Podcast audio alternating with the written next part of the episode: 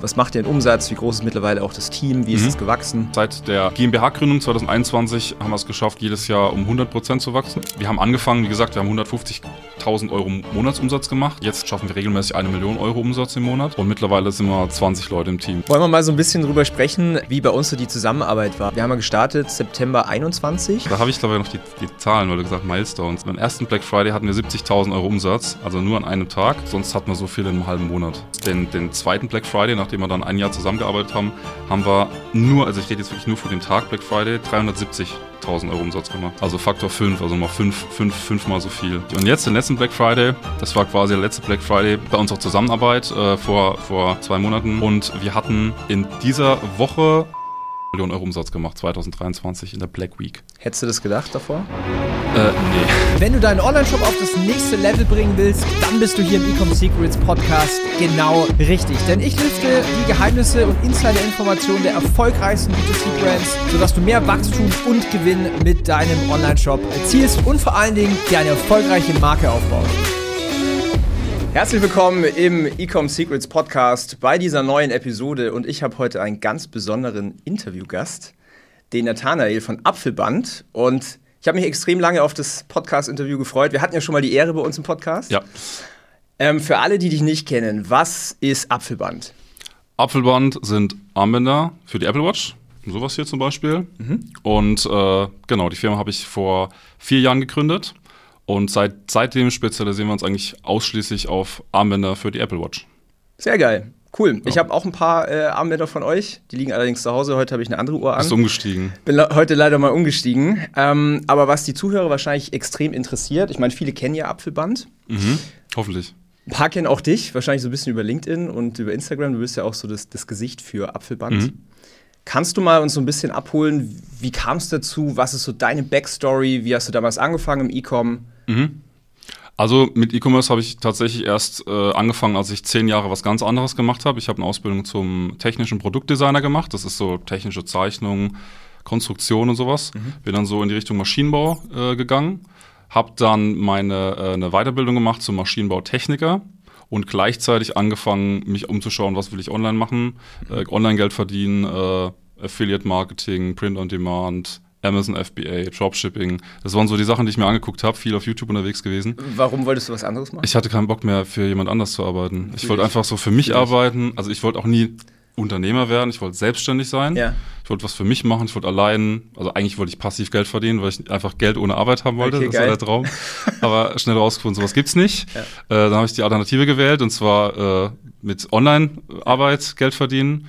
Und hängen geblieben bin ich tatsächlich auf Dropshipping. Mhm. Das heißt, äh, Apfelband war dann so äh, auch mein erstes Dropshipping-Projekt, also parallel zu Amazon FBA-Sachen, die nie so funktioniert haben. Mhm. Und äh, Apfelband als Dropshipping-Store habe ich gestartet Anfang 2020. Mhm.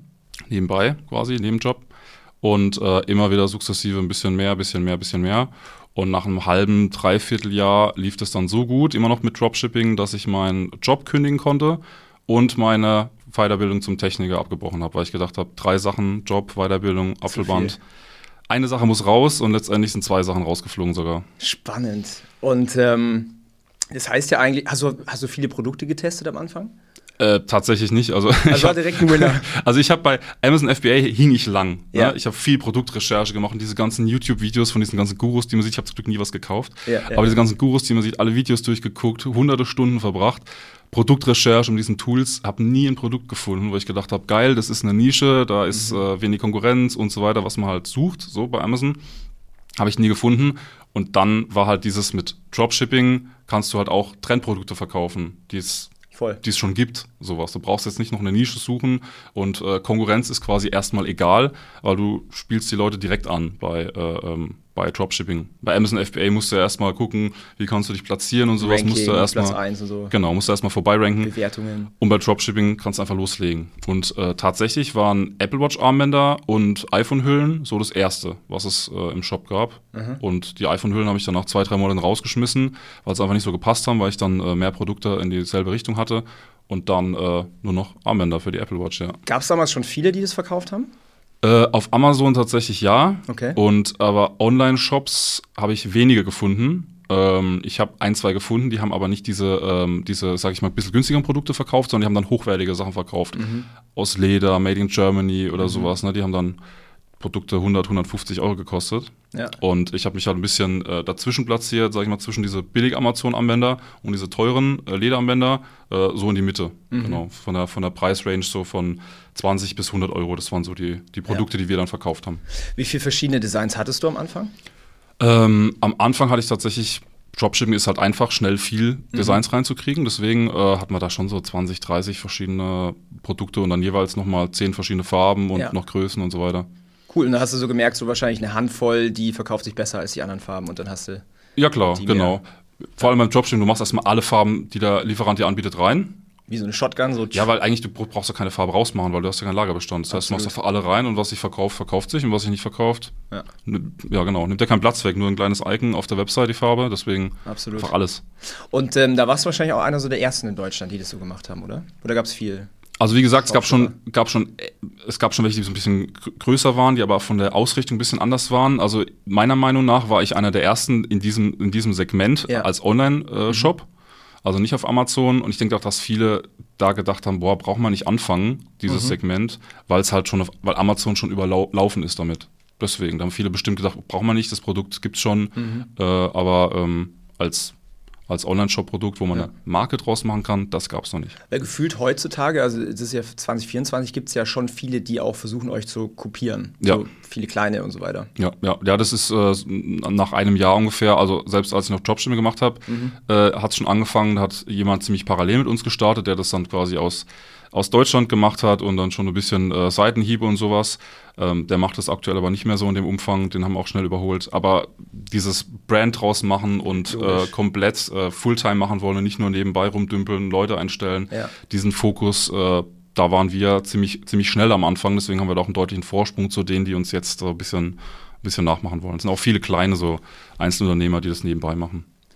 Jetzt hast du gerade was ganz Spannendes gesagt mit Marke. Was, was war damals so dein Gedankengang? Du hast mit Dropshipping angefangen, hast gemerkt, okay, das verkauft sich, du kannst da äh, nicht passiv, aber du kannst online Geld verdienen. Voll passiv, ja. Voll passiv, du musst natürlich auch noch was machen. Ähm, aber wie kam so die Entscheidung und der Step in Richtung Marke? Was hast du konkret dann gemacht? Also der, die Entscheidung war schon recht früh, dass man sowas, wenn man einen Online-Shop hat, dass das über Marke gehen muss. Weil ähm, ich wollte keinen so einen, äh, keinen Ramschladen oder äh, ja, was man so kennt, so allerlei Dropshipping-Sachen, wo General alles, Store. Genau, so General Ja. Stores, genau. Wo so alles Mögliche gibt, sondern ich wollte mich schon auf ein Produkt, äh, eine Produktkategorie spezialisieren. Auch vom, vom Design, von den Produktfotos und sowas, dass alles gleich aussieht, dass es aussieht wie von der gleichen Marke, dass es aussieht wie vom gleichen Hersteller, waren natürlich immer unterschiedliche Hersteller, aber alles vom Look and Feel, äh, so viel Brand wie möglich, gleiche Hersteller und vor allem auch Leute, weil ich gewusst habe, dass ein Produkt ist, kaufen die Leute öfters, äh, öfter. Und dann das sehen, die Marke gibt es noch und dann kaufe ich wieder bei der Marke. Ja. Das Gegensatz zu Amazon. Du siehst ein Apple Watch Armband auf Amazon, dann kaufst du das, so war es bei mir privat, ein halbes Jahr später, sagst du, oh, war eigentlich gut, ich brauche mal noch ein bisschen anderes, gibst die Marke ein, weil du vielleicht die, äh, die Verpackung noch hast oder sowas, oder, oder guckst in einem Amazon-Warenkorb, wie hieß die denn, und die Marke gibt es nicht mehr. Ja. Sowas. Und das, Pech gehabt, ja. dann denke ich, ja, das, das wäre jetzt, die hätten mir jetzt das sofort verkaufen können, die hätten nicht viel machen müssen. Ich war einigermaßen zufrieden, Mhm. Hätten sie einfach verkaufen können. Und da habe ich gedacht, mache ich eine Marke draus, die Leute kommen nach einem halben Jahr wieder, brauchen noch eins, kaufen einfach ohne zu überlegen nochmal bei Apfelband. Hast du die Produkte in irgendeiner Art und Weise verändert, verbessert? Äh, Wie ist es mit dem Packaging? Wie hast du dich quasi abgesetzt von diesen ganzen anderen Dropshippern? Am Anfang im Dropshipping habe ich tatsächlich im Packaging nichts gemacht. Das Mhm. heißt, das, ähm, die Armbänder kamen in, in so Plastiktütchen an. Äh, der Lieferant hatte die sehr gut verpackt, also auch vom, von der Versandverpackung, das war top. Und auch wie das nach Deutschland kam, das war verdammt schnell. Die waren innerhalb von sieben Tagen in Deutschland. Äh, die waren äh, äh, bei, einem, bei einem deutschen äh, ähm, Fulfillment-Dienstleister nochmal umgelabelt worden. Das heißt, du hast auch nichts Chinesisches drauf gesehen. Das, das kam dann mit DHL und sowas nach sieben Tagen. Also es sah nicht nach Dropshipping aus. Also ich bin da zwar transparent mit umgegangen, aber es sah nicht nach Dropshipping aus. So einfach verpackt. Hat halt überall das Logo gefehlt, das war halt nirgends drauf. Ja. Äh, das kam dann alles digital mit Rechnung und so, aber ähm, mit Packung war dann, als wir das nach Deutschland geholt haben, da war mir das halt super wichtig. Einheitliche Verpackung, alles muss gleich aussehen, alles muss clean aussehen, äh, ähm, Lieferschein dazu, dass man da nochmal sieht, das kommt alles aus Deutschland. Das habe ich dann 2021 gemacht. Absolut, ja. Ich, ich kenne ja auch dieses Packaging, ich habe es ja auch daheim. Ähm, war dir irgendwie wichtig, dass auch so diese Unboxing-Experience auch geil ist? Also ich meine, mhm. jeder, der eine Apple Watch hat, der, der, ist ja quasi Kunde bei Apple, der weiß, was ja. auch so ein Packaging eigentlich sein kann. Ja, ich wollte es so ähnlich haben wie so eine, wie so eine iPhone-Verpackung. Du mhm. die, wo du dann so aufziehst, dann so eine längliche, ja. Genau, also wie so ein iPhone-Verpackung, wo dann, wo dann perfekt sitzen. Ja, so, natürlich, ja, so perfekt ist es natürlich nicht. Aber ähm, das vom Gefühl her clean, weiß, alles minimalistisch, das wollte ich immer so haben. Ähm, und nicht die Standardverpackung, die dir die Chinesen auch anbieten, sondern äh, eigenes Design und ja. sowas, äh, eigene Form, Größe und sowas. Auch die Größe mittlerweile ausgelegt auf unsere Lagerregale, also mhm. zum Stapeln perfekt passen genau 100 in eine Box, passt genau eine Box ins Regal. Das kannst du ganz gut alles, so, so alles, optimieren. Ne? Ja, ja. Sag, warum nicht? Man kann doch alles, man kann doch alles so ausoptimieren, dass es passt ja. auch von der Länge her. Was ist das längste Armband? Was ist das kürzeste Armband? Ja. Wie muss die Verpackung sein? Äh, wenn man sich aussuchen kann, warum nicht? Absolut. Kann man perfekt machen. Geil. Okay, das heißt, äh, geiles neues Packaging. Ähm, hast du am Produkt was verändert? Hast du irgendwie Qualität besser gemacht oder so? Nee, wir haben halt nur geguckt, äh, wir haben einen Lieferanten gefunden, der darauf achtet, dass die Qualität halt, weil es gibt echt Unterschiede mhm. äh, bei, bei Produkten aus, äh, aus China. Da gibt es echt Unterschiede, deswegen haben wir, äh, ich habe sehr oft halt Lieferanten Sachen zurückgeschickt, gesagt, nö, verkaufe ich nicht, das ja. ist was, was hast du mir geschickt? Und er hat irgendwann gecheckt, der braucht mir gar nicht die billigen Sachen anzudrehen äh, und hat dann öfter mal auch nur für mich von irgendeiner Fabrik was anderes besorgt und sowas, was, was nur für mich geht, weil er sagt, ah, German Customer, German Customers. Ja, ja, Quality, Quality. Genau, und sagt, ich sage, ich sag, hey, wenn das jetzt ein Dollar mehr kostet pro Stück, ist mir das egal, mach das. Und dann hat er gesagt, ah, okay, gut, dann, dann wenn du mehr bezahlst, dann kriegst du auch bessere Qualität. Geil, okay. So, jetzt Produktpackaging, ähm, da ist ja noch ein bisschen mehr. Was, was bedeutet so Marke für dich? Ich meine, ihr macht ja auch super viel Content, du zeigst mhm. dein Team, du zeigst dich als, als Founder. Ja. Was bedeutet für dich so Marke? Ja, genau. Also Marke finde ich ist auch dieser Außenauftritt, dass du mhm. das, das, Team zeigst, dass du den Gründer zeigst, dass du dich mit der äh, Marke identifizieren kannst. Das kannst du nicht, wenn du nur eine geile Website hast, ein geiles Produkt, geile Verpackung, dann sagst du, ja, es ist, dann sagst du nicht, es ist eine geile Marke, sondern du verbindest ja mehr damit. Wenn du an Nike-Schuhe denkst, denkst du ja nicht, ja, ich mag die Marke, weil die Schuhe so geil sind. Nee, dann magst du nur die Schuhe. Ja. So, aber wenn du die Marke magst, dann magst du das Advertising, dann magst du, für was die stehen, was, was, was das in dir auslöst. Ne? Wenn du dir sowas holst, was du denkst, oh geil, jetzt gehe ich laufen oder äh, keine Ahnung. Ähm, aber das, was es in dir auslöst. Und das ist nicht nur das Produkt, sondern das Außenrum. Zum Beispiel, ja, Founder äh, äh zeigt sich, erzählt was über die Marke auf Social Media. Du gehst äh, auf Instagram, du siehst das Team, du gehst auf mhm. TikTok, du siehst die, du siehst die Leute aus dem Team auch mal jetzt äh, Sachen machen, die nicht so produktrelevant sind, sondern mal außenrum vielleicht nur Quatsch machen. Aber du kannst dich mit dem Team identifizieren und irgendwann, wenn du an dieses Produkt denkst und du brauchst was in die Richtung, dann denkst du an die Marke und äh, sagst, ja, dann gehe ich zu der Marke. Absolut. Genau. Ja, ja. Und das, wie, wie oft postet ihr? Ich glaube täglich? Mittlerweile schaffen wir wieder täglich, ja, genau. Ja ja, ja, ja. Auf TikTok, auf Instagram, ich kenne die ganzen Reels. Richtig, genau. Ja. Viel Quatsch immer auch dabei. Ja, also man, man, man, sieht immer, wenn ich wieder mit, ein bisschen mit drin bin und mich beteilige und wenn ich wieder sage, ja komm, macht, was ihr wollt, das, das sieht man so ein bisschen, also bei uns ist, ist echt viel unterschiedlicher Content. Wir wechseln da alle zwei Monate, wird der Content mal ein bisschen anders, äh, um, um einfach viel zu testen. Also wir muss auch nicht eine Linie jetzt sein, mhm. wo wir sagen, okay, Moment mal, das passt jetzt nicht, das haben wir noch nie so gemacht, sondern wenn wir neue Ideen haben, dann, dann sieht es jetzt halt, zum Beispiel haben wir unseren eigenen Podcast und jetzt kommen viel Podcast-Clips, die wir da rausschneiden auf unserem Kanal. Ja. Das kommt jetzt aktuell ziemlich viel. Äh, dann nächstes Mal kommt vielleicht wieder was anderes. Wir ziehen, wir ziehen demnächst um mit der Firma. Dann kommt wahrscheinlich wieder viel Content in diese Richtung, äh, wie wir da was zeigen, wie wir alles einrichten und so weiter. Also immer mal wieder was anderes. Spannend, nicht nur die, die Produkt zu begleiten, sondern die Marke ist auch die, die Firma hinten dran, die Leute. Hundertprozentig.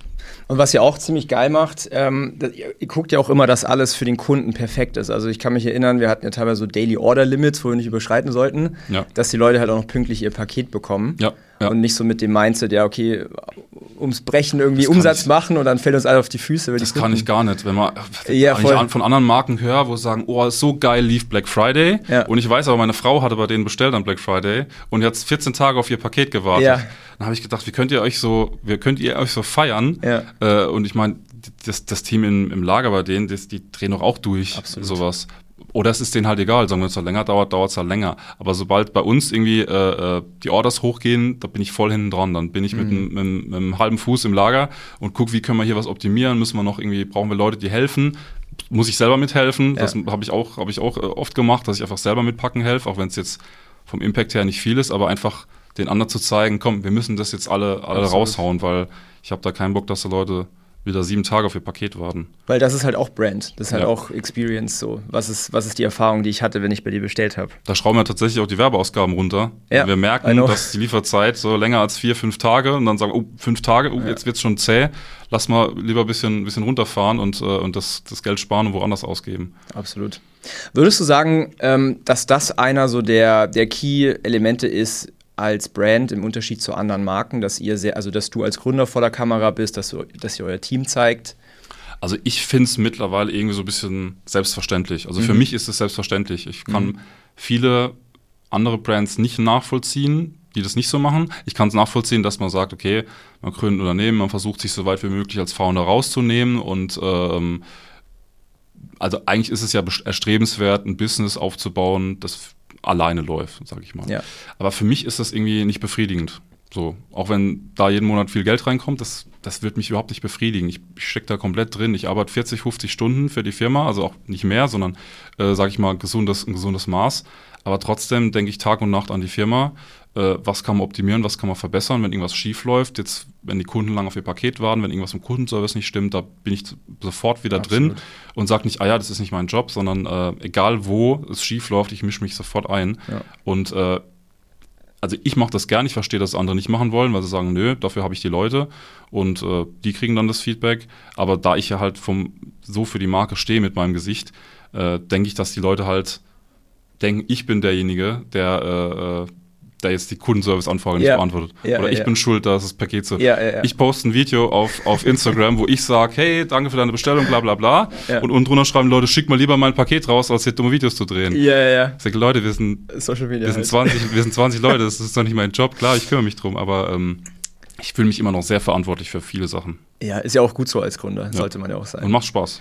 So. Ich finde halt, so jede Brand, die, die den Gründer oder die Gründerin so als Gesicht nimmt, das ist wie so ein, wie so ein Ass im Ärmel. Ich habe so die Mhm. Erfahrung gemacht, dass dadurch halt viel mehr der Trust in eine Brand kommt, dass halt alles positiv beeinflusst wird, die Ads sind profitabler, weil man vertraut der Marke mehr Mhm. und, und solche Sachen. Und ähm, ich bin ein großer Befürworter. Ich bin ja auch für uns quasi das Gesicht für Ecom House als Brand, weil ich genau weiß, okay, du kannst viel schneller und effektiver Vertrauen aufbauen. Ähm, und man kann sich später immer noch rausziehen, wenn es dann mal Ja. groß genug ist. Also Ja, einen Exit oder, oder so. oder jemand anlernen. Oder jemand sagt, anlernen. Mach du mal die Livestreams ab jetzt. Nee, so. Social, das Social Media Team oder sowas. Kurze Unterbrechung, gleich geht's weiter. Wenn du jetzt mit deinem Online-Shop nicht weiterkommst oder mit deiner E-Commerce-Brand einfach nicht skalieren kannst, dann melde dich mal bei uns auf www.ecomhouse.com. Wir machen aktuell kostenlose Strategie-Audits, wo wir gucken, hey, wo sind eigentlich bei dir gerade die Probleme, wie kannst du sie lösen und dir dann auch noch die Lösung an die Hand geben. Wenn es für dich interessant ist, geh mal auf www.ecomhouse.com. Du findest den Link auch unten in der Beschreibung und jetzt geht's weiter. Genau. Okay, geil. Ähm, kannst du so ein bisschen teilen, was so deine Produktstrategie ist? Wir haben ja vorhin so über, über ähm, die Armbänder gesprochen. Du hast ja noch ein paar mehr. Du hast ja auch so also ein paar mehr Produkte, so ein Case, wo man die Apple Watch Armbänder reintun kann. Ähm, was ist so die Produktstrategie bei euch? Also aktuell bewegen wir uns tatsächlich erstmal komplett um, die, um das Produkt Apple Watch äh, als, als Zubehöranbieter. Äh, und ähm, viele denken halt, äh, ja, Apple Watch ist so ein kleines Produkt und sowas. Kennen vielleicht ein, zwei Leute, die es haben, aber tatsächlich, die Apple Watch ist die meistverkaufte Uhr der Welt. Und dafür machen wir Zubehör. Ja. So, wenn man es jetzt mal so sieht, sagt man, okay. Und äh, viele fragen auch, ist der Markt irgendwann gesättigt? Was irgendwann haben doch alle, die eine Apple Watch haben, einen Apfelband. Ja klar, das ist mein Ziel, aber aktuell machen wir tatsächlich auch nur Online-Shop.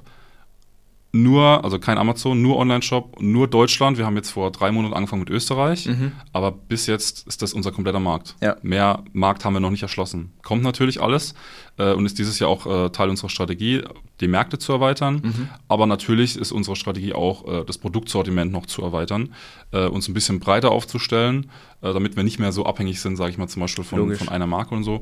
Aber ähm, das ist bis jetzt und ist aktuell noch unser, unser Hauptfokus um dieses Produkt herum. Und was du gesagt hast, Taschen, das sind dann quasi die Leute sammeln diese Armbänder. Die Leute bestellen fünf, sechs Armbänder Ja. und das öfter, also sobald einer mehr als fünf Armbänder bestellt, wird das intern als Oktopus bezeichnet. Weil Du kannst ja nur eine Apple Watch tragen. Äh, oder du hast zwei und kannst den Puls an beiden Armbändern messen. Vielleicht noch an den Füßen so. An den Fü das gibt's tatsächlich auch. Leute, Ja, die anfragen, äh, äh, die Armbänder sind viel zu kurz. So hier, und dann Ja. denke ich, Moment mal, wie, wie, wie siehst du aus? Und dann, nee, nee, ich trage das, ich trage das an meinem, Hier. Oh ja, ich keine Namen. Ich sag das, ich trage das um mein Fußgelenk, äh, weil ich bin irgendwie Krankenschwester und wir dürfen die nicht an den Arm tragen. Ach krass. So, Krankenschwester haben ja auch so einen Ansteck, gibt's auch so Ansteckpins und Ja, sowas, ja. so Uhr, wie so eine Taschenuhr. Ach, Aber tatsächlich tragen die ihre Apple Watch, weil die halt auch Fitness-Sachen tracken möchten und Schritte und so Ja, weiter äh, tracken möchten, ums Fußgelenk. So. Dann machst du natürlich einen TikTok, äh, wie der Chef das Ding ums Fußgelenk trägt Ich wollte gerade so. sagen, ich sehe schon die Ad vor meinem geistigen Auge. Ja. Hier, Chef sein Fuß. Hashtag Chef sein Fuß. Nee, aber tatsächlich, sowas gibt's auch. Ähm, die Leute kaufen mehrere und dann die Taschen dafür, Ja. dass die Leute halt die Armbänder mitnehmen können, wenn du unterwegs bist. Äh, gehst in Urlaub, ne, brauchst Strandoutfit, äh, da brauchst du ein Textilarmband, dann gehst du abends essen, dann sieht das Textilarmband auf dein Kleid doof aus oder auf dein, auf dein Hemd und dann ziehst du ein Metallarmband an und so weiter, Lederarmband und dann nimmst du halt alle mit und dann hast du eine Tasche, acht Armbänder und die Apple Watch und das Ladegerät drin oder so. Absolut. Das sind so Produkte, die wir dann quasi dazu verkaufen. Ja.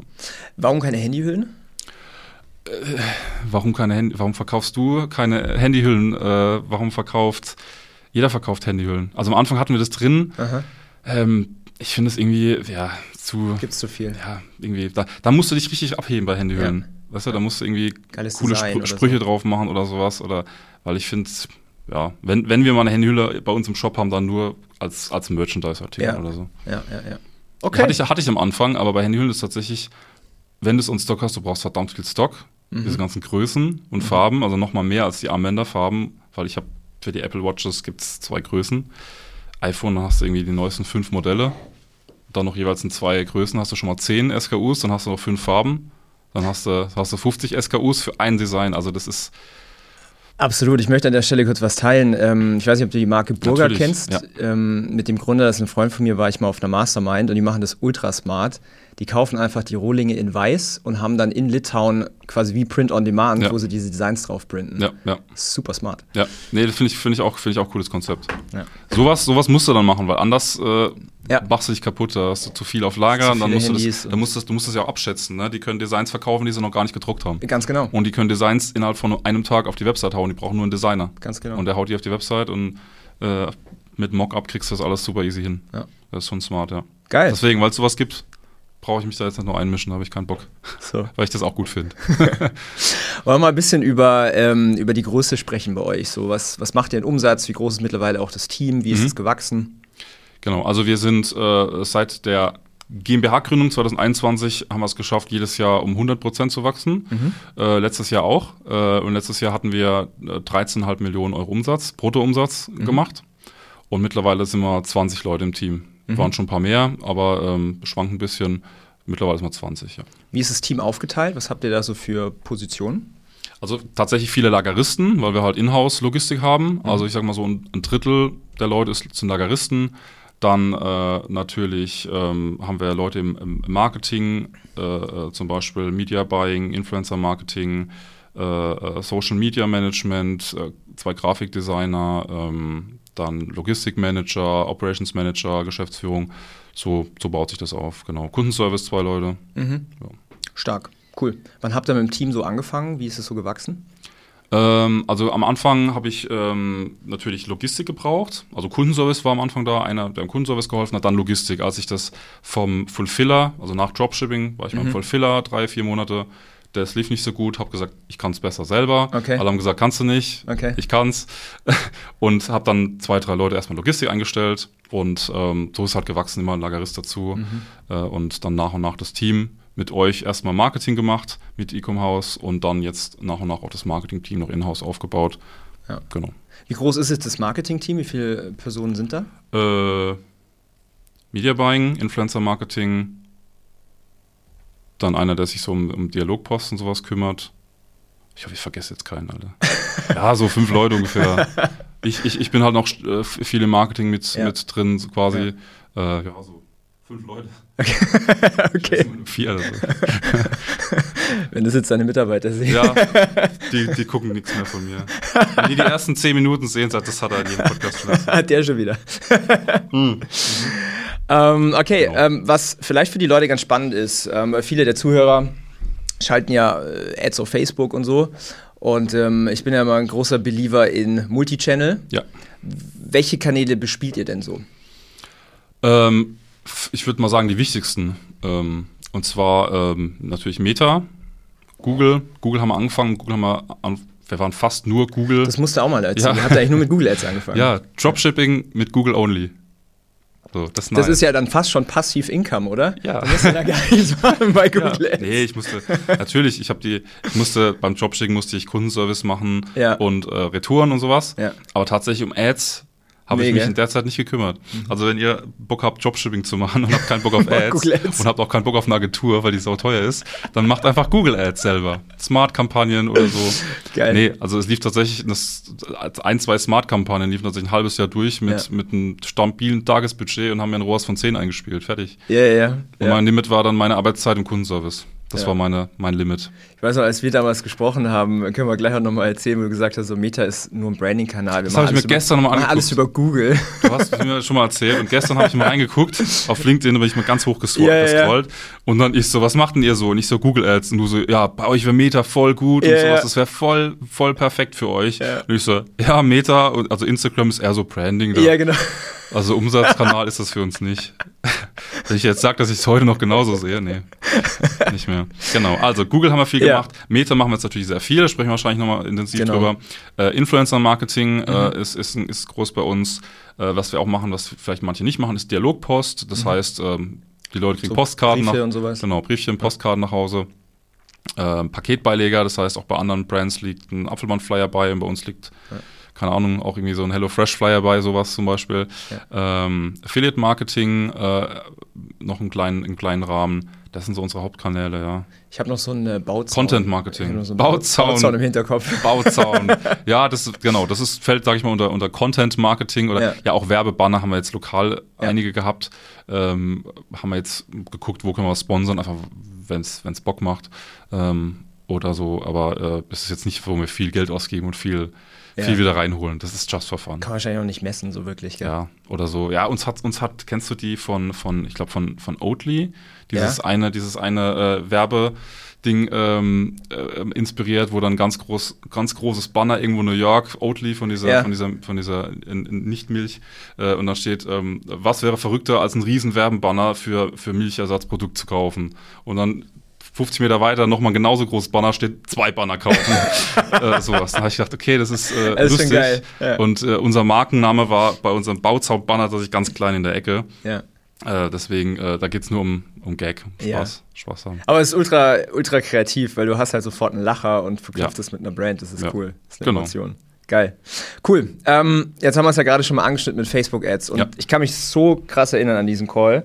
Wir haben uns äh, irgendwie über LinkedIn kennengelernt und ich Ja. saß da mit dir drin und wir haben über Meta gesprochen und hast du gesagt, so, ja, kein Absatzkanal, das ist nur für Branding, wir machen alles über Google. Das musst du mir aber auch nachsehen, Äh, wenn du einen seh's dir Rohr- einen nach. 10er Rohr hast und machst da, machst da schön, du kannst dann einen Job kündigen, nur mit Google, dass da einer keinen Bock, ich hatte ja mit Facebook mal angefangen. Ja. Ich habe ja angefangen mit Facebook, ich hatte äh, äh, selber, also die ersten Umsätze, die ersten 10, 15, 20 Sales mit Dropshipping hatte ich über Meta. Okay. Da habe ich einfach die Sachen selber gefilmt und sowas. Hat funktioniert. Ja. Aber äh, war, auch, war auch positiver Return on Invest, aber es war einfach von der Zeit her für mich. Ich Mhm. denke, boah, es geht. Lass mal parallel Google starten und dann irgendwann zu viel, zu viel Zeit. Deswegen habe ich da einfach, ich hatte keinen Bock da drauf. Ja, auf diese- ist auf aufwendiger Arbeit. als Google. Ja klar, natürlich. Ja. Du, du musst, brauchst Creatives, du musst sie testen, Voll. du musst, du musst probieren, kannst nicht einfach nur ein, zwei Videos posten. Wenn die nicht gehen, sagst du, ja, ist nicht mein Kanal. Genau. Du musst da schon dranbleiben und äh, viel produzieren, viel Creatives reinhauen. Und was sagst du jetzt heute, 2024? Wie wichtig ist jetzt Facebook-Ads? Äh, also aktuell ist Facebook unser größter Werbekanal, also Mhm. von dem, was wir ausgeben, sage ich mal so. Äh, einfach, weil das nochmal eine ganz andere, ganz andere Strategie abbildet, Ja. sage ich mal. Ne? Also du hast bei Google natürlich, du, ich sage immer so, bei Google holst du die Low-Hanging Fruits, Genau. dieses Pull-Marketing, die Leute, die deine Produkte suchen, äh, äh, wo du einfach nur sagst, du brauchst was, hier sind wir. Äh, aber diese, diese, du bildest halt wirklich nur einen Teil des Funnels ab, den du äh, ähm, ja, der natürlich super profitabel ist. Der ist aber halt irgendwann aus, ausge, äh, ausgeschöpft. Ja? Ja. Dieses Limit hatte ich damals noch nicht. Und äh, wir haben aber irgendwann gemerkt, irgendwann hatten wir das Limit. Das war, wo wir dann, wo wir dann gesprochen haben, wo ich gesagt habe, okay, Google läuft Mhm. super, aber ich kann jetzt nicht mehr spenden. Google will mein Geld nicht mehr. Ja. So, hier, Google ist mein Geld, Google will das Geld nicht. Ja, Äh, Meta hat gesagt, okay, hm, da ist das, das Geld will ich haben. Ja. Äh, und das ist das on top, das ist der ganze andere Rest vom Funnel, den du brauchst. Also der, der, der Erstkontakt, äh, top of the funnel äh, und dann kannst du noch mehr mitspielen, je nachdem, was du, was du raushaust. Bilder, Videos, äh, welche Message dahinter steht, welcher Call to Action hast du Mhm. da. Und dieses ganze äh, ähm, Sortiment kannst du mit Meta ab, äh, ab, abgrasen. Absolut. Ähm, ihr macht ja, also ihr habt ja auch viele Videos und Video-Ads und du hast ja gerade auch den Funnel schon so ein bisschen angedeutet mhm. oder erklärt. Ähm, wie wichtig sind für dich jetzt solche, zum Beispiel du als Founder, wir haben ja auch Videos gemacht, wo du äh, so die Founder-Story erzählst oder auch regelmäßig mit dem Team und sowas. Ja. Was glaubst du, wie wichtig solche Top-of-Funnel-Videos waren für die Brand? Sehr wichtig. Sehr, mhm. sehr wichtig. Äh, haben wir vor allem jetzt in den letzten Monaten gemerkt, wo wir so ein paar Sachen äh, äh neu produziert haben, haben so ein paar Sachen rausgenommen und ausgetauscht, dass die Top-of-the-Funnel-Sachen wirklich der erste Kontakt, zum Beispiel, wie du gesagt hast, Founder-Video, hey, ja. ich bin der Gründer von Apfelband, wir machen das und bei uns kriegst du das und deswegen solltest du bei uns kaufen. Also wirklich ganz von vorne, Leute, die uns noch nie gehört haben. Ähm, weil du die einfach einsammeln musst, weil irgendwann sind alle durch den Funnel gerutscht mhm. äh, und äh, es kommen keine neuen mehr nach. Dann bringt es nichts, dass du unten Gas gibst und versuchst, dass die Leute konvertieren, die dich kennen, sondern du brauchst oben genug Masse, die da reinkommt, damit unten was rauskommt. Und das muss halt auch ein paar Wochen, Monate vorher quasi anfangen. Ne? Also das heißt, wenn du da irgendwann aufhörst damit, Top ja. of the Funnel, mit diesem dich bekannt machen, äh, äh, zu gucken, dass du Leute ansprichst, die dich noch gar nicht kennen. Wenn du damit irgendwann aufhörst, dann merkst du das ein paar Monate später erst. Mhm. Und dann ist es zu spät, bis du die wieder, bis du die wieder reinkriegst. Weil die brauchen auch jeweils wieder, bis sie kaufen. Äh, deswegen finde ich das so super wichtig und deswegen finde ich nicht nur Founder-Videos wichtig, sondern auch Team, mhm. weil äh, die Leute vielleicht mich nicht sympathisch finden, aber irgendjemand aus dem Team Absolut, und es spannend ja. finden, was die gerade so machen, wie das jetzt gerade im Office so läuft bei denen, wie die Lageristen, das ist bei uns auch noch ein Vorteil, wir können viel Content im Lager machen, wir haben dann noch Leute, die, die packen, was auch interessant ist, dass die Produkte verpackt werden, weil im Office ist vielleicht nicht so spannend, du kannst jetzt nicht alles auf dem Bildschirm zeigen, aber im Lager kannst du einfach zeigen, wie die Leute packen mhm. oder ich kann Livestream im Lager machen, kann einfach packen und dabei erzählen sagen, ich verpacke jetzt deine Bestellung. Ja. Äh, und das ist halt als erster Touchpoint, auch zum Beispiel auf TikTok, äh, super easy, super interessant. Man muss es halt einfach nur machen. Absolut. Ähm, da scheiden sich ja oft die Geister, so was, was die Länge von so einem Video angeht. Mhm. Ja, viele sind ja so Shortform, Shortform, Shortform. Ja, Leute haben keine Attention Span mehr. Ja. Wie siehst du das bei solchen Videos? Können die auch mal länger sein?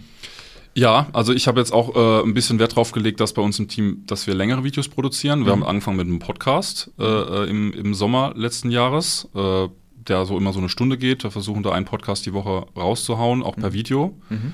Äh, auf YouTube zu posten, davon Shorts zu machen natürlich auch. Also Shortform-Content ist schon gut, aber man merkt, alle Plattformen gehen jetzt gerade in die Richtung äh, längere Content. Die wollen längeren Content haben. Super interessant, ja. Ich hatte, ich hatte schon länger Bock, irgendwie 10 Minuten YouTube äh, Behind-the-Scenes-Videos zu machen vom Team, weil, weil Leute, die dich interessant finden auf TikTok und das Team interessant finden und dann ist aber nach 20 Sekunden das Video schon rum, mhm. die würden da, die gucken dann halt alle Videos durch, die würden da aber mal 10, 15 Minuten sitzen und würden gucken, wie das Team jetzt irgendwas Voll. Auch wenn jetzt mal zwei Minuten nichts Spannendes passiert, einfach nur wie einer durchs Lager läuft und wie es halt bei, bei, bei Apfelbahn so interessant aussieht. Oder wer heute alles da ist, ah, ja. der ist wieder im Homeoffice, so. Ja. Also einfach so das Gefühl haben, du bist Teil des Teams, äh, so ein Content. Also da habe ich richtig Bock drauf, sowas, sowas zu erstellen. Aber auch äh, generell mal ein Video, mal ein Erklärvideo zu posten oder genau. sowas, wo die Leute äh, ein bisschen länger, länger dran sind. Äh, und man merkt auch, die Plattformen wollen das. Die Plattformen wollen, mhm. dass die Leute länger nicht nur auf den Kleinen sind, sondern äh, auch äh, bei ein und derselben Person oder einem und derselben äh, Creator länger bleiben. Ich finde halt auch mit, mit, also nehmen wir jetzt mal ein Beispiel, ein vierminütiges Video. Du hast ja auch viel mehr Zeit, irgendwie Menschen zu überzeugen, ja. deine Verkaufsmessage mhm. rüberzubringen. Mhm. So, die Krux bei der ganzen Sache ist halt immer, ähm, dass das Video halt spannend bleibt. Ja. Und da, da scheitern, glaube ich, auch viele, die so Longform-Videos machen. Mhm. Ähm, ich glaube, Hormosi hat es mal gesagt, das fand ich ganz interessant, so dass wir eigentlich kein Attention-Problem haben, weil viele sagen also, okay, wir haben Aufmerksamkeit wie ein Goldfisch ja. oder sowas, wir können keine nicht länger als drei Sekunden anschauen. Aber Realität ist halt einfach, oft sind die Videos furzlangweilig. Ja. So, und gleichzeitig gucken halt Menschen auf Netflix irgendwie zwölf Stunden Serienmarathon, ja. weil es halt einfach fucking spannend ist. So. Richtig, richtig. Und, und da ist halt die Königsdisziplin drin, dieses Longform aber spannend zu machen. Genau, genau. Ja. Das, ist, das, ist, das ist interessant. Aber ich finde es gut, zum Beispiel, wie, wie, wie du es machst mit, dein, mit, dein, mit deinem Podcast zum Beispiel, äh, was ich, vier, fünf Minuten Podcast ja. äh, und dann erzählst du über ein Thema und es bleibt von vorne bis hinten und du, dazwischen ist kein Blabla, sondern ja. äh, es ist runter reduziert auf das Filetstück, auf die Aussage, das, was du sagen willst und du ziehst das und dann musst du das ja nicht ziehen, sowas. Ob da jetzt Voll. dann vier Minuten oder zehn Minuten rauskommen, das kann man sich ja einpendeln. Aber ähm, man sieht es zum Beispiel auch bei, also die wenigsten YouTube- die wenigsten YouTube, äh, ähm, den YouTube-Creatern, die ich noch, denen ich noch folge, die ich regelmäßig gucke, sind welche, die machen Longform-Content, so mhm. 10-Minuten-Videos, mhm. aber komplett spannend und gut geschnitten. Yes. So auf das reduziert, was passiert. Yes. Ne, zum Beispiel steigt ein Auto, neue Karre, steigt ein, zack, filmt sich selber, beschleunigt, äh, sagt irgendwas dazu, cut, ist Ja. irgendwo angekommen. Also nicht das dazwischen einfach weglassen. Und dann trotzdem kommen da, kriegst du zehn Minuten die Woche irgendwie als Video raus. Absolut. Das funktioniert trotzdem. Du kannst die ganze Woche filmen und kannst das äh, runterschneiden. Ich habe teilweise für uns, ähm, teilweise nehme ich so Interviews her hier im Podcast und lasse es als Ad laufen, eine Stunde Ad. Und wenn ich in die, ja, ohne Scheiß. Und Gucken ich, die Leute das? Wenn ich in die Daten reinschaue, es gibt Leute, die gucken tatsächlich Aber da hab ich mich- 100% des Videos. Da habe ich mich aber auch schon erwischt. Das ist irgendwas, dass ich jetzt irgendein Video gucken wollte und dann kommt eine Ad äh, Ja. und, und, und, und nach fünf Minuten denke ich, hä, das ist ja, ich gu- guck gerade, Ja. ich wollte doch eigentlich gerade was anderes gucken. Ich, ja. So, Und das ist halt so geil. Du kannst halt in so einer langen Zeit viel besser deine Message das rüberbringen. ist schade, kannst gar nicht Like drücken. Ja. oder speichern oder jemand weiterleiten. Das finde ich immer ärgerlich. Wollen wir mal so ein bisschen drüber sprechen, ähm, wie bei uns so die Zusammenarbeit war. Wir haben ja, wir haben ja gestartet September 21 Mhm. ähm, bis Ende Dezember 23, Ja. also über zwei Jahre. Ja. Kannst du da so ein bisschen erzählen, wie, was waren so Milestones, wie war so die Zusammenarbeit, was haben wir eigentlich so gemacht überhaupt? Ja, ja. Ähm, ich fand auch im, im Hinblick auf, äh, wo stand die Brand damals, wo steht die Brand jetzt und äh, ähm, was, was hat sich so entwickelt und warum arbeiten wir jetzt nicht mehr zusammen, finde ich auch äh, super spannend, auch für andere Brands. Und zwar waren wir halt damals an einem Punkt, äh, wo wir gesagt haben, hey, Google funktioniert, oder wir hatten diesen einen Hauptkanal und gesagt, wir müssen definitiv äh, Multichannel gehen, wir brauchen mehr kan Werbekanäle. Ähm, wie machen wir das? So, ich hatte damals mit einer Facebook-Agentur zusammengearbeitet. Zwei, drei Monate war okay, aber war halt, ja, Facebook-Kanal, okay, gut, so. Und ich habe mein Google betreut und das, that's it, das war's. Ja. Äh, und ich hatte dann keinen Bock, dann äh, mich noch um was anderes zu kümmern, äh, noch jemand für Influencer-Marketing. Irgendwann wird's dann halt auch teuer und wenn du diese einzelnen Sachen hast und, und zeitaufwendig, wenn du das alles Voll. organisieren musst. Und dann habe ich gesagt, weißt du was, äh, mit der, mit der Facebook-Agentur war okay, aber ich würde gerne irgendwie Next Level gehen. Es war auch äh, nur ein äh, kleiner Laden. Ich würde gerne Next Level gehen, würde gerne eine Agentur, die irgendwie alles macht. So. Äh, habe mir das dann einmal ausgerechnet, was, was, was bin ich bereit auszugeben. Äh, passt das so zu einem Einnahmen? Hatte, hat ja relativ, relativ guten ROAS zu der Zeit, deswegen ich, die Marge Ja. war sehr gut. Äh, habe ich gesagt, okay, kann ich mir erstmal leisten, so, eine, so eine Marke. Also das ist erstmal der erste Punkt. Du musst dir, wenn du sagst, du willst eine, eine, eine Marketingagentur, die mehrere Kanäle abdeckt, du musst gucken, ob du dir leisten kannst. Weil ich kann mir vorstellen, dass viele Brands an einem Punkt sind, wo es wo auch die Marge nicht so gut läuft, wo sie ein bisschen strugglen und wo sie sich das gar nicht leisten können. Also natürlich muss man, nimmst du mit besserem Marketing natürlich wieder mehr Geld ein. Logisch. Aber für mich war der Schritt, diese Entscheidung als Brand-Owner leichter, viel leichter, äh, mit genug Geld im Hintergrund zu sagen, ja, macht mal, ich vertraue euch jetzt. Logisch. Weil du kennst das, umso kleiner der Kunde, desto mehr guckt er aufs Geld und, äh, äh, und ist kritisch und, und ach du Schande und hat Sorge und du hast fünf Calls, bis du den einmal, äh, äh, bis der einmal signed oder sowas. Ja. Ähm, deswegen, also das war bei mir der Vorteil. Ich hatte keinen Bock, das zu machen. Ja. Ich hatte genug Kohle. Ich habe gesagt, macht einfach. Warum hast du zu dem Zeitpunkt nicht, ähm, also heute hast du ja ein Marketing-Team, warum hast du es damals noch nicht gehabt? Oder hast, bist du in, die, in den Gedanken rein, okay, ich könnte auch Leute anstellen dafür? Äh, damals tatsächlich nicht, weil ich wusste, dass es viele Channels sind. Mhm. So, das war das Problem. Weil ich gedacht habe, okay, ähm, für Facebook wusste ich, wie das ungefähr, wie viel Aufwand es ist, habe ich gesagt, okay, da brauchst du mindestens einen halben Tag dafür. Und die anderen Sachen zu organisieren. Und dann habe ich gesagt, okay, jetzt musst, musst du noch einen finden, der, der gut ist, der ein Profi ist und der Bock hat, bei dir zu arbeiten, wo zwei Leute arbeiten, auf so einer kleinen, Pu- das war echt eine Puppel-Brand damals. Da hat doch keiner Bock zu arbeiten, auch, auch wenn du da remote ausschreist. Ja. Und dann habe ich gedacht, das, du wirst keinen, ich, ich, du wirst keinen finden, äh, wo du sagst, oh geil. Also da hätte ich, da hätte ich irgendwie nach einem nach einem Co-Founder suchen müssen, der irgendwie Marketing-Hintergrund hat. Ist oder so. Sowas, Ja, genau. ja, ja. Und mir selber das beizubringen, war mir auch zu viel Arbeit, Mhm. äh, weil ich das jetzt mit schon mit Google glücklich war, dass ich nicht viel machen musste und mich dann wirklich lieber auf die Produkte und auf den Online-Shop und sowas konzentriert habe. Also das war für mich keine Frage, dass da eine Agentur her muss. Mhm. Sowas. Also wenn du jemanden kennst oder ich sag mal so, wenn du zwei, zwei Co-Founders sind und einer hat Marketing-Hintergrund, dann würde ich sagen, mach auf jeden Fall so viel und so lange wie geht selber, weil du sparst Geld, du, du kannst erst mal gucken. Voll. Aber ich stand halt, ich hatte keinen Bock, irgendwas zu machen. Ja, ja, ja. Und dann äh, habe ich gesagt, okay, eine Agency, die alles macht, einmal Mhm. her bitte. Genau. Alle Channels. Genau, und da hast du, ich glaube, du hast mich einfach geaddet. Einfach über LinkedIn war das, gell? LinkedIn Genau, und haben wir hin und her geschrieben. Ich war da auch sowieso schon auf der Suche und dann haben wir kurz, haben wir kurz geguckt und äh, dann hat es ganz gut gepasst und dann haben wir einfach mal gestartet, noch rechtzeitig vor, äh, vor Black Friday Ja, 21. Das weiß ich auch noch. Genau, ich frage, geht das noch? Und du so, ich dachte, easy, kriegen wir hin, das machen wir, da, da wird skaliert und dann haben wir skaliert. ja, Und das dann weiß ich noch. war gut. Ja, da habe ich glaube ich noch die, die Zahlen, weil du gesagt Milestones. Der Ja, erste, wo- der erste Black Friday, Ja, äh, beim ersten Black Friday hatten wir 70.000 Euro Umsatz, also nur an einem Tag. ja. Sonst, sonst hatten wir so viel in einem halben Monat. Das haben wir dann an einem Tag, einem Tag geschafft. Mit guter Message. Wo stand die Brand, äh, bevor wir gestartet haben? Ja, ich habe so 100, 150k im Monat gell? gemacht. Mhm, ja. Ja, ja. Ja, stimmt. Der Black Friday, der erste Tag, das weiß ich noch. Und dann diese, was, 70k oder sowas. ja, genau, 70k. Ich glaube, da, das war spätestens der Moment, wo du gesagt hast, oh, Da- Meta kann was. Ja, Facebook, Facebook genau. kann das, was. Das, das war dann Facebook, weil im Black Friday davor war tatsächlich Black, Google Black Friday. Ja. War auch gut, war auch nice, weil, äh, weil einfach äh, gute Marge da war. Mhm. Aber halt, äh, was, was da rumkam, war halt gut und auch profitabel. Also das war, das hat schon Spaß gemacht. Ja.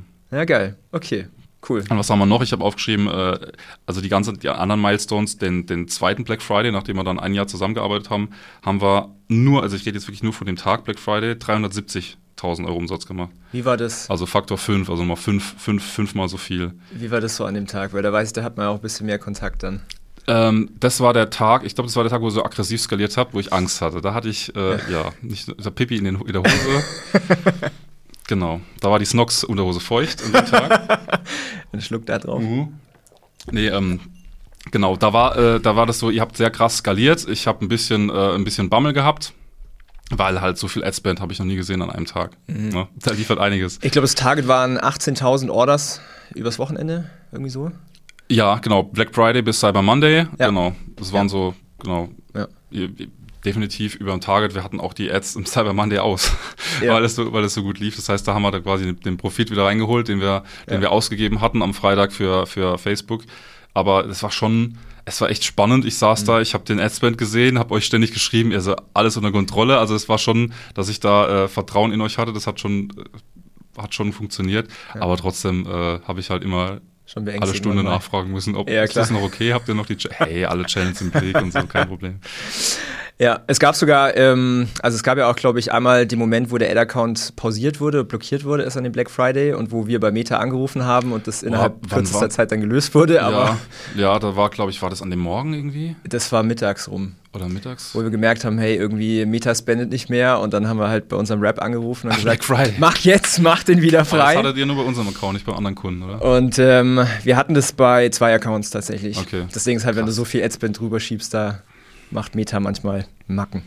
Komisch. Das ist wie wenn dein, das ist wie wenn als Dropshipper dein PayPal-Konto. Ja, genau. Das war Black Friday 2020, wurde mein PayPal-Konto äh, äh, mit einer, nicht gesperrt, sondern so eine, ähm, so eine Reserve auferlegt. Ja, ja, Irgendwie 50 Prozent, also richtig. Ja. Und, und das ein Jahr lang bis zum Black Friday unfassbar. 21 habe ich dann quasi 50. Aber wir haben es überlebt, aber es war trotzdem bitter und Ja. auf dieses Budget erst 90 Tage später zugreifen zu können, jeweils immer, Ja, immer, ja, ja. immer 90 Tage versetzt. Das heißt, dein Cash Conversion Cycle hat sich einfach mal um 90 Tage verlängert. Ja. Äh, ja. Alter, sowas. Und, und das in dem Zeitpunkt, wo wir von Dropshipping auf, auf äh, eigenes Fulfillment umgestiegen haben, ne? wo du das Geld wirklich ja. vorstrecken musst und sowas. Ähm, Ist eigentlich unfassbar, dass da PayPal sowas macht, weil das kann ja auch vielen das Genick brechen. Also. ja, aber bei, bei. Meta denke ich ähnlich, dass, dass, es, dass es sein kann, wenn du da, stell dir vor, du kommst da niemand, niemand mehr ran, Ja, um also 12 Uhr hören die Ads aufzuspenden. wenn du keinen Rap hast, Ich dann. meine, klar, du bist profitabel dann und Leute kaufen ein, aber was du, was du hättest, ja, cost. genau, was du dann So. noch hättest machen können, übel. Ja. Deswegen ist gut, wenn man guten Kontakt zu Meta hat. So Entweder es. weil man selber viel ausgibt oder weil man mit einer Agentur zusammenarbeitet, So die dann ist es. Kontakt hat. Ja. Äh, ist auch immer praktisch. Ja, weil der Kundensupport ist ja nicht der beste, wie wir alle wissen. Wenn man, wenn man jetzt nicht viel Geld ausgibt auf Meta.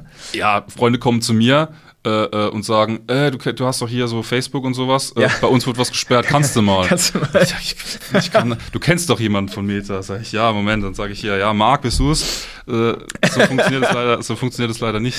Ähm, Nee. Deswegen, das sind ja halt nur für deine Accounts zuständig Ja. und du kannst mal sagen, hey, kannst du mal, du kannst mal einen auf LinkedIn anschreiben, das geht schon, aber Ja. so einfach ist das jetzt nicht von irgendjemand random den Account entsperren zu lassen. Ja, aber Meta wird umso netter, je mehr Millionen man überweist. Das ist, das ist einfach so. Ja, und lädt, und lädt dich ein und so, ne? Ja, ja, ja, ja. Schleimer. Ja, genau. Cool. Was haben wir denn noch so? Oder erreicht? umso mehr Millionen man von anderen Leuten ausgibt. Das auch, ja. Wir verhalten ja das ganze Budget von unseren Kunden. Genau, okay. Das ist ja nicht unser eigenes Geld. Gut, Cool, also Black Friday lief gut. genau, das war der zweite Black Friday 2020. Und jetzt den letzten Black Friday, das war quasi der letzte Black Friday Ja. bei unserer Zusammenarbeit. Äh, vor vor äh, zwei Monaten hatten wir eine ganze Woche gemacht, weil wir hatten das Stimmt. ja vorher nur den äh, Black Friday bis Cyber Monday und haben dann gesagt, ähm, wir müssen dieses Jahr definitiv länger machen, einfach weil bei uns auch die Logistik ist explodiert und generell die, die Ad-Kosten waren halt den Wochenende höher, da haben wir ein bisschen Ja. günstigere CPMs vorher und deswegen haben wir gesagt, wir machen eine ganze Woche und wir hatten in dieser Woche 1,3 Millionen Euro Umsatz gemacht, 2023 in der Black Week. Hättest du das gedacht davor? Äh, nee. also, beziehungsweise bei der Black Week hätte ich es gedacht davor, weil Ja. wir exakt mit diesem Betrag, nicht den Betrag, aber diesen Orders geplant hätten. Das Ja, heißt, wir ja, waren ja. hier exakt on track, sonst waren wir oben drüber und haben gesagt, Ja. ach du Schande und wir kommen nicht hinterher und Lieferzeit, Lieferzeit. Äh, und dieses Jahr war halt einfach nur zu gut geplant, weil wir halt Mhm. so viel, so viel Daten hatten und rumgerechnet haben und die Logistik geplant haben. Ich gesagt, ich will nicht, dass hier Leute sonntags stehen und packen müssen oder ich habe auch keinen Bock, dass ich da äh, am Wochenende komplett packen muss.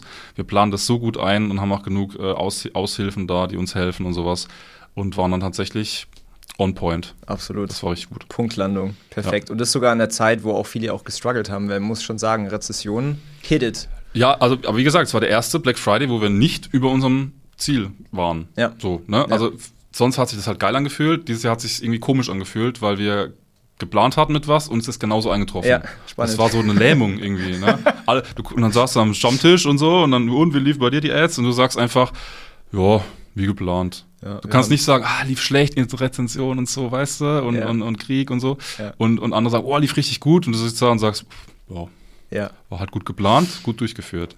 Einer Men meiner Mentoren, der hat vor ein paar Jahren mir mal gesagt, so eine richtig gute Firma, ein richtig gutes Business ist langweilig. Ja, berechenbar, langweilig, Absolut. planbar. Ja, genau. Da schon wieder Umsatzziel exakt erreicht. Ja. Das, äh, ja. Und November war ja auch der Monat, wo wir bis auf ein paar tausend Euro, glaube ich, diese zwei Millionen. ja, weil wir gemeint haben, wir müssen, weil unsere Lageristen gemeint haben, sie müssen einen Tag vor Monatsende noch Erstattung raushauen, damit wir Ah, von, die von, den, von den 2 Millionen auf 1,99 irgendwie Ei. runtergerutscht sind. Da ich gesagt, hättet ihr doch noch einen Tag? Ja, die Leute warten auf ihre Retourenbearbeitung und sowas. Deswegen wieder Kunden first. Ja, Kunden first. Nur, nur, dass da eine 2 äh, steht, aber wir hatten irgendwie 1,898 oder Ja, sowas ja, Millionen ja. Euro Umsatz im November. Und, und 1,3 waren in der Black Week alleine. Und das war ja auch quasi das, was du geplant hast. Also eigentlich, das ist Ja, auch das- wieder eingetreten. Ja, genau, Ja. langweilig. Langweilig. Business ist langweilig. Vielleicht fällt mir mal irgendwo ein spannendes Business ein. Bin gespannt auf dein nächstes Mit Business. Socken oder so. Ja, ich habe es ja heute nicht an. Ihr habt ja eine Limited Edition rausgebracht. Ja. Ähm, Oder muss ich noch einen LinkedIn-Post machen? Der kommt noch. Ähm, ja, macht es, bitte. Also bin echt gespannt. Ich schicke dir Ja. auch mal ein Bild von, von mir, wenn ich es Ja. anhab. Ich hatte es ja auf der Bühne an. Ich war letztens in Berlin, vor 800 Leuten, hatte ich diese Socken an. Kannst du mal für die Leute erzählen, was, was, was, was du gekriegt hast, dass die Leute wissen, um was es geht? Also ich habe ähm, weiße Socken bekommen. Weiße, so eine Art, man immer, ne? Art Tennissocken, oder? So ein bisschen, ja, Mhm. gute Socken. Und da war ein Apfelband-Logo drauf. Ja. Und äh, eine nette Karte mit dabei, kleines Paketchen. Habe mich sehr gefreut. Ich war echt, also dieser Wow-Effekt, den hast du generiert. ich kenne dich halt von, von den Apple-Armbändern so, aber dass du Socken mir Das schickst. haben, das haben einige gesagt. Die haben gedacht, ich habe doch keine Apple Watch. ja, genau. Was, hoffentlich ist da keine Apple Watch Armband drin. Ja, aber so wie ich die verstanden habe, ähm, die kommen, die schaffen es nicht auf den Online-Shop, oder? Das bleibt. Nö, das war also genau, das war so eine Limited Edition für Okay. als, als Präsent für bekannte Freunde und wir haben die auch als Limited Edition an Kunden rausgehauen. Okay. Genau. Cool. Spannend. Bin gespannt, was noch so kommt. Ja. Meine Unterhose oder so. Ja. Cool. Okay. Ähm, jetzt natürlich auch spannend. Ähm, wir haben die Zusammenarbeit ja auch beendet zum Ende letzten Jahres. Was Ja. waren da so deine Gedanken?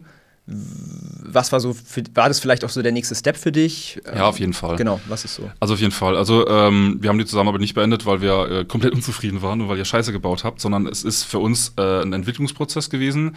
Äh, wir haben angefangen, wie gesagt, wir haben 150.000 Euro Monatsumsatz gemacht. Äh, ähm, jetzt, als wir ähm, bis vor ein paar Monaten haben wir regelmäßig äh, schaffen wir regelmäßig eine Million Euro Umsatz im Monat. Und ähm, dieser, dieser Schritt, diese sieben, acht, zehnfachung fast, ähm, hat halt einiges zur Folge, wo du einige Bereiche intern halt aufbaust. Ne? Das erste, was bei uns äh, so war, ist, dass wir gesagt haben, okay, wir müssen viel auf der Website machen, wir brauchen gute Produktfotos, wir haben uns einen Grafikdesigner eingestellt, ähm, der, sich, der sich gut auskennt, der einen guten Job macht. Und äh, dann hast du halt natürlich einen Grafikdesigner in-house, der äh, 100% zu der Brand committed ist, der auch vielleicht ein, äh, eine Corporate Identity aufbaut, der ein Brandbook macht, der genau weiß, wie es sein soll, da ein bisschen mhm. was gerade zieht und so. Und dann natürlich von den Creatives her äh, viel besser ist als das, was von der Agentur kommt. Einfach weil die Agentur für mehrere Brands arbeitet und hier ein bisschen was zusammenhalten muss und du hast halt in-house jemand, der das Fulltime macht und mit dem du halt eins zu eins sprechen kannst. Und das war zum Beispiel das erste, wo wir gesagt haben, okay, die Creatives machen wir jetzt erstmal selber. Ne? Mhm. Ne? Natürlich mit, mit Feedback. So die Grafiken, oder? Genau, die Grafiken. Ja. Mhm auch, äh, auch Videos, äh, die Bilder, die, dann, die du dann auf Meta siehst oder sowas. Mhm. Äh, einfach so als erster Schritt, natürlich mit, mit Feedback immer von, von euch oder von der Agentur, vom Media Buying, was läuft gut, was brauchen wir, welch, was sind die Winner Creatives und sowas. Aber das war so der erste Schritt, äh, äh, sag ich mal, die, das Creative-Erstellung in-house zu holen, mhm. weil der auch gleichzeitig noch Social Media Posts baut und in der Webseite baut und dieses einheitliche Bild, das kriegst du dann halt nur hin, wenn es, wenn es in einer Hand ist. So. Das war so der erste Step. Mhm.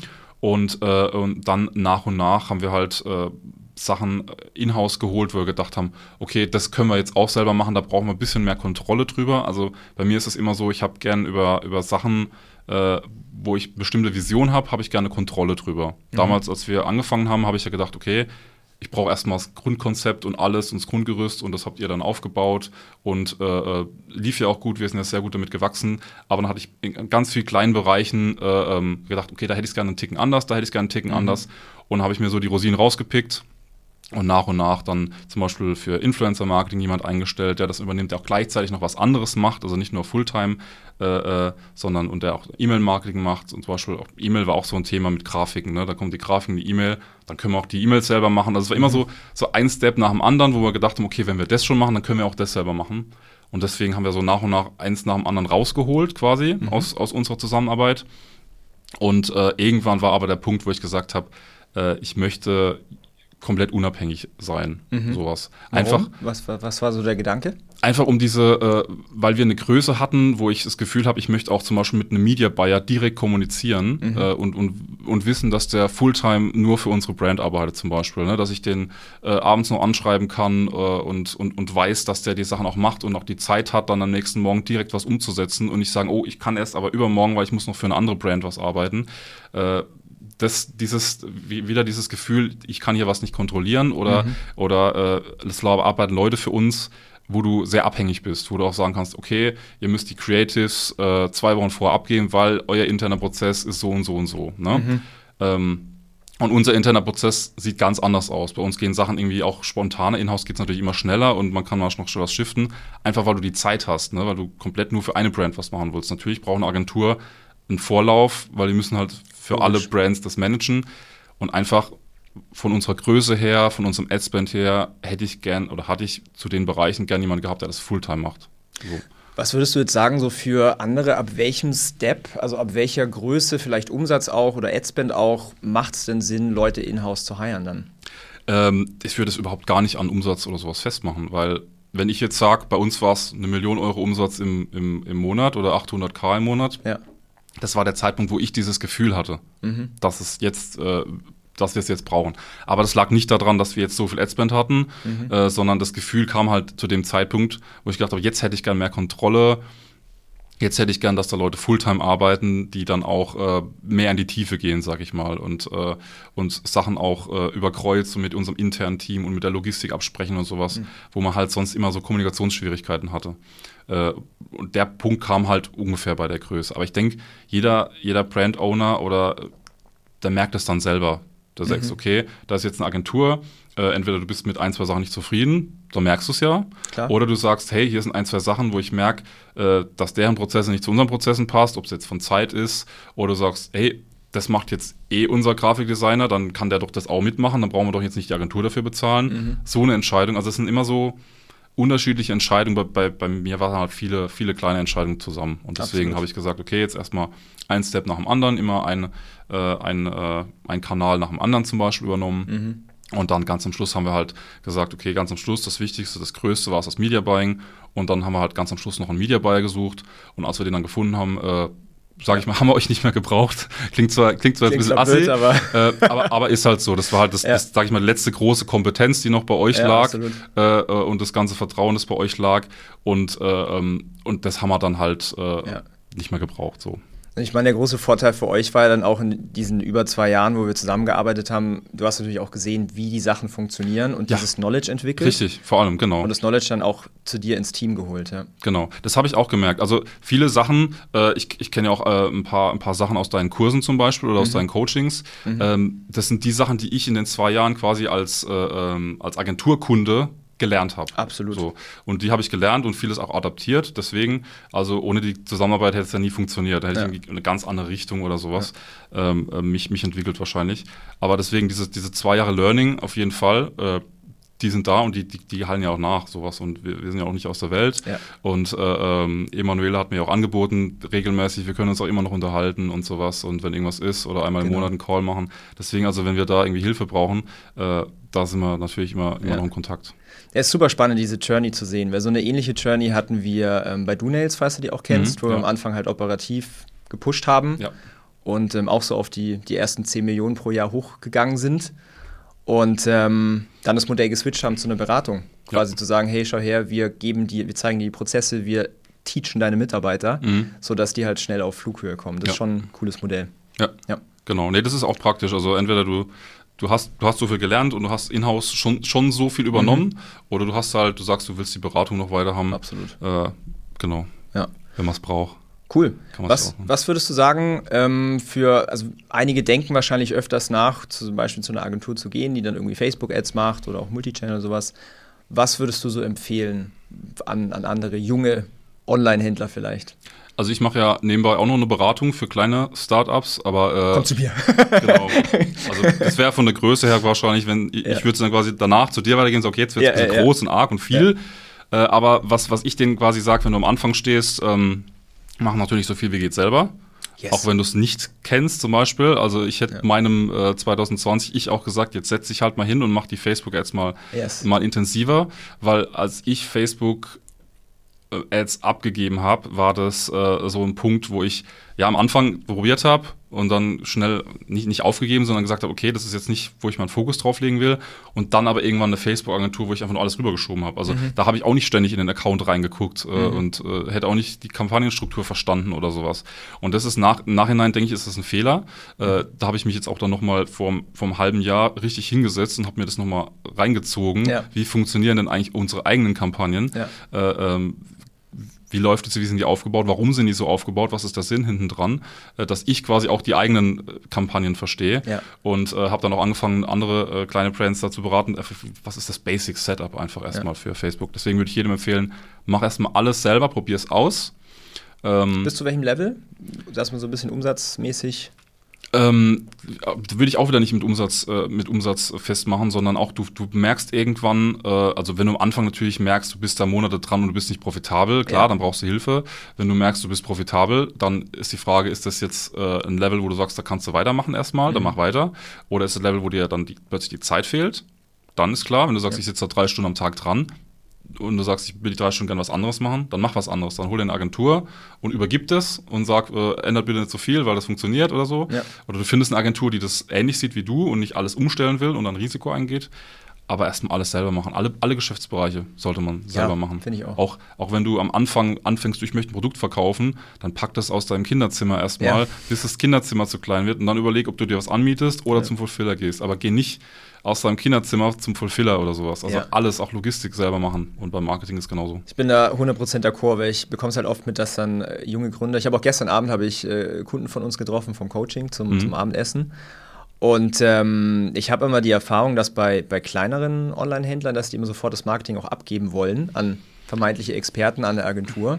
Und ich, ich sage halt immer zu einer gewissen Größe, lern die Skills selber. Mhm. Ähm, allein schon vom Cashflow, weil sonst kannst du ja nur eine günstige Agentur leisten. Das, ja, das ist manchmal tricky. Richtig, richtig, richtig. Ja. Also es, wenn du direkt am Anfang so durchstarten willst und dir natürlich, ich sag mal so, wenn du als Brand anfängst, alles, was du siehst als mhm. Ads, sind irgendwelche Marketingagenturen, die dir halt alles versprechen. Mhm. Und das ist natürlich super, super reizvoll, ne? Zu, zu sagen, Logisch. okay, ich lehne mich zurück und ich bin der Brand-Owner und habe eine coole Brand, aber äh, äh, Marketing machen ja die Agenturen ja, die kriegen zwar ihren Anteil, aber am Schluss bleibt ja für mich auch mehr übrig, als wenn ich sie nicht hätte. Ja. Klar, es ist aber nicht, tatsächlich nicht immer der Fall. es gibt auch Fall. Agenturen, da legst du drauf. Ja. So, weil ja. die haben irgendwie eine Beteiligung oder irgendwas und dann legst du drauf oder du hast es nicht richtig ausgerechnet oder sowas.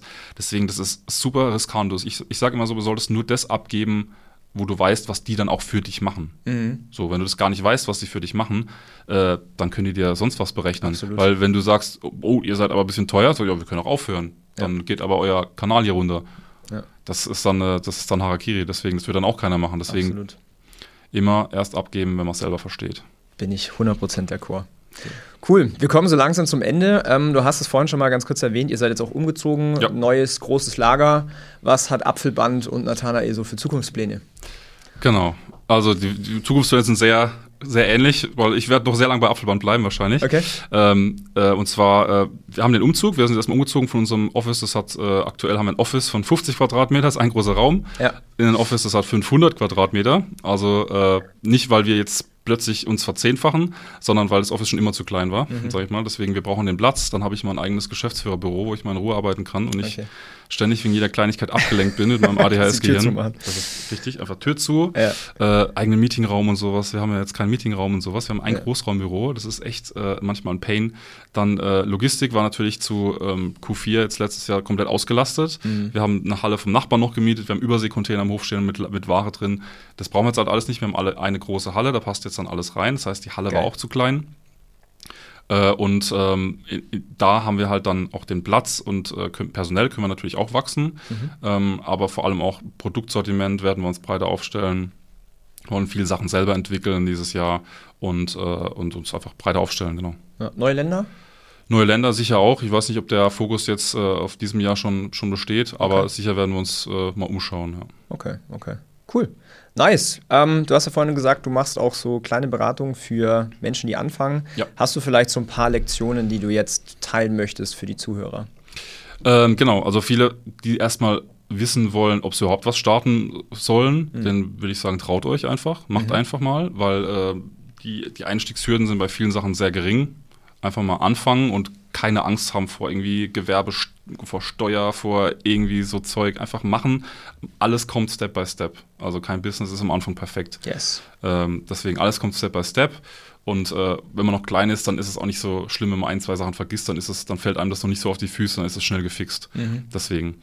Äh, und äh, auf jeden Fall, was ich schon gesagt habe, so viel wie möglich selber machen, einfach mal reinschnuppern, mal gucken, äh, viel Erfahrung sammeln, Austausch, sich mit Leuten vernetzen, sich mit, mit anderen Brands vernetzen, äh, äh, auf LinkedIn aktiv sein. Das kann ich auch klein nur empfehlen, den Leuten zu folgen, die es interessant finden. Irgendwie andere Brand-Owner, die einfach Sachen raushauen, mhm. äh, von denen du lernen kannst. Irgendwelche großen Brands, die Gründer, die schreiben einfach ihre Erfahrung da rein, Absolut, was sie so ja. gelernt haben oder sowas. Ja. Oder, oder auch Agenturinhaber, die dann einfach über, über, über ihre Erfahrung im, im Online-Marketing einfach was posten. Absolut. Das ja. ist einfach äh, Free Knowledge, einfach, einfach suchen und sonst sich einfach mit äh, sich selber weiterbilden und einfach anfangen. Genau. Und wenn man dann Hilfe braucht, dann merkt man das aber auch. Dann braucht man nicht, man braucht nicht wirklich von Anfang an jemanden, der einem alle Steps sagt. Man kann vieles selber ausprobieren. Und wenn man dann an einem Punkt ist, wo man sagt, ich komme jetzt hier nicht weiter, dann mal gucken, brauche ich jemanden im Marketing, brauche ich jemanden für Logistik, brauche ich jemanden, der allgemein so ein bisschen was, mhm. äh, was, was sagt, was muss ich jetzt eigentlich machen, äh, dann kann man sich immer noch umschauen. Sehr gut. Cool. Nathanael, geile Folge. Jo. Wir sind äh, Punktlandung 62 Minuten. Sehr gut. Super coole. Zwei Minuten sind Bonus, immer rausschneiden. Äh, die können wir rausschneiden, ja. Eine super coole Episode geworden. Ähm, vielen Dank auch für dein Vertrauen äh, die letzten Jahre, ja. muss man einfach so sagen. Und ähm, alles Gute für dieses Jahr und die kommenden Jahre. Ich bin echt gespannt, was sich alles entwickelt. Ja. Ich folge dir ja, ja. ich folge euch. Ich sehe dich ja fast täglich hier auf Instagram. Entschuldigung. ähm, Aber ich dich auch auf Facebook Ads. Äh, genau, ich, ich bin gespannt. Obwohl ich bin da schon, hä? Kannst du mich nicht ausklammern, das kostet nur Geld. Ja, seit iOS 14, weißt du, Tracking und Stimmt. du kannst die Leute nicht mehr so richtig Stimmt. exkluden. Drück auf Like. Und ähm, ja, ich bin gespannt, ich verfolge die Journey. Ich wünsche euch weiterhin alles Gute. Mhm, Dankeschön. Und äh, vielleicht besuche ich euch mal im, im neuen Office. Ja, gerne. Du bist herzlich eingeladen. Cool, geil. Dann vielen, vielen Dank. Hau rein. Dankeschön, mach's gut.